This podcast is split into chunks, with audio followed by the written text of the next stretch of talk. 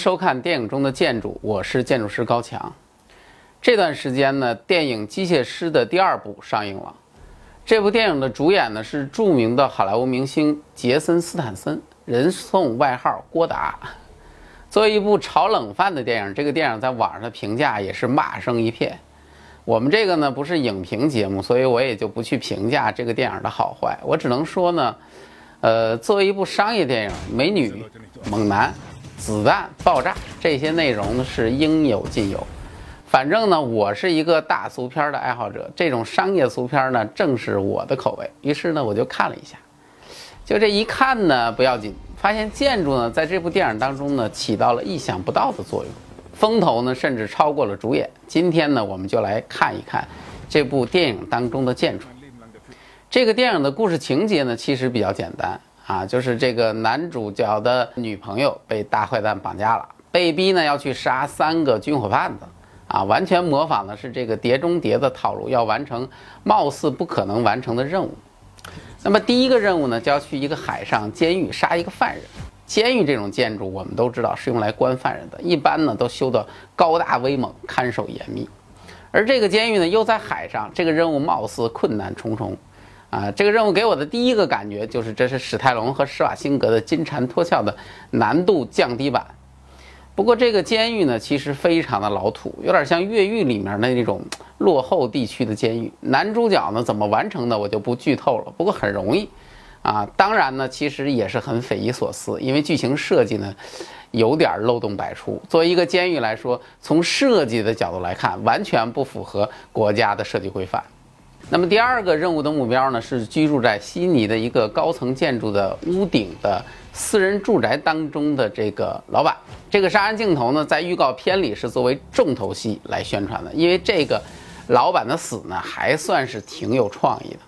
啊，这个建筑呢，位于悉尼歌剧院的对面，一个周边都是玻璃幕墙的一个高层建筑。从电影当中呢，可以看到这个倒霉老板的家呀，视野那是相当的好，正对着悉尼港码头，左手呢是悉尼港大桥，右手呢就是著名的歌剧院。老板呢很有情调，在屋顶呢修了一个鱼缸来游泳啊！对你没听错，就是个鱼缸。鱼缸呢就是一种爱称，其实呢应该叫做无边际透明泳池。实际上，世界上修在屋顶的无边际泳池是很多的，比如说特别有名的新加坡的那个金沙酒店。这个酒店去过新加坡旅游的朋友应该没有没去看过的，因为它就位于新加坡滨海湾的核心区啊，是那个地区的地标。啊，在那个白色的狮子头雕像的对面，远远看去呢，就像是三栋摩天楼在天上撑着一个游轮。这个建筑呢是著名的建筑大师萨夫迪设计的，形态非常特别。啊，以后有机会呢，我们把这个项目拿出来好好的讲一次。在那个游轮的上面有一个无边际泳池啊，那个就是这个建筑的屋顶，高度呢是在一百九十八米的位置。有很多朋友可能会问，什么叫做无边际泳池？为什么要修无边际泳池呢？其实所谓无边际泳池啊，就像咱们手机似的，啊，本来呢它是有边儿的，但是把那个边儿呢做的特别特别的薄，看上去呢就像没有边儿了。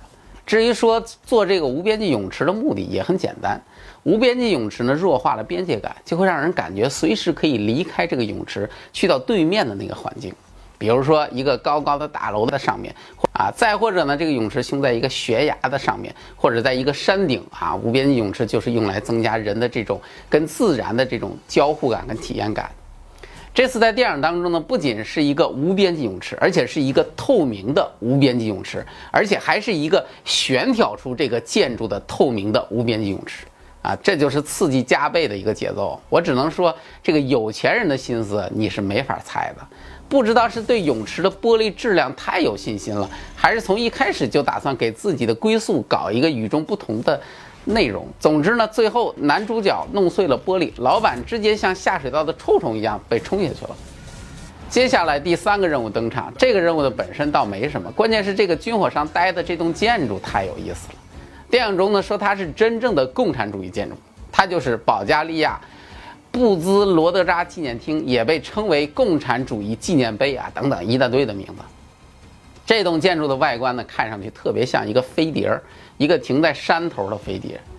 这栋神奇的建筑呢，其实是保加利亚共产党的一个会议厅，早就已经被废弃了啊，当初呢是为了纪念这个一个战役和保加利亚的这个共产党前身的社会民主党而兴建的。这个建筑高耸的那个部分是一个雕刻着红星的纪念碑，高度呢有一百多米，非常巨大的一个碑，上面还有一个火炬的雕塑，表示向倒下的革命同志致敬。正门呢有巨大的混凝土字母写的我们大家非常熟悉的那句话：“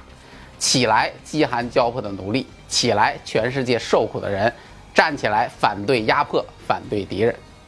这栋建筑呢，当初动员了，据说是超过六千名工人施工建造，还请了这个大大量的保加利亚的画家、雕塑家，进行了十八个月的室内装修设计工程。飞碟的里面呢，也是一个巨大的会议厅。当初呢，曾经满布大理石和玻璃马赛克。即使到了今天，我们依然能够看到马克思、恩格斯和列宁的巨型画像啊，遗落在这个墙面上。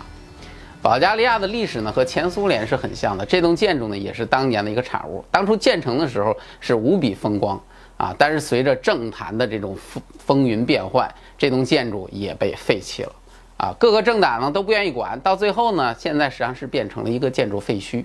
今天呢，咱们国人有很多人去保加利亚旅游的时候呢，都要去这里面膜拜一下，拍的照片拿回来一看，那叫一个令人震惊。因为共产主义的目标是追求完美的社会和完美的人，所以这个当初用来表现这个思想的建筑，也是充满了一种未来主义与象征主义的这种感觉啊！即使是到了今天，让人看上去还是有一种很独特的震撼的美。而在这部电影当中呢，导演把这栋建筑变成了一个军火商的私人豪宅，啊，不知道是出于一种讽刺还是调侃，但当你了解了这栋建筑的前世今生，也许你还是会有些伤感。建筑呢是一个国家文化的象征，更是一个时代的烙印。时间呢可以流逝，岁月可以变迁，但建筑始终在那儿，告诉你一个真实的历史与宿命。进入微信，点击搜索框，搜索公众号“强词有理”，选择那个黄色的小头像，点击关注，您就可以第一时间看到我们的节目了。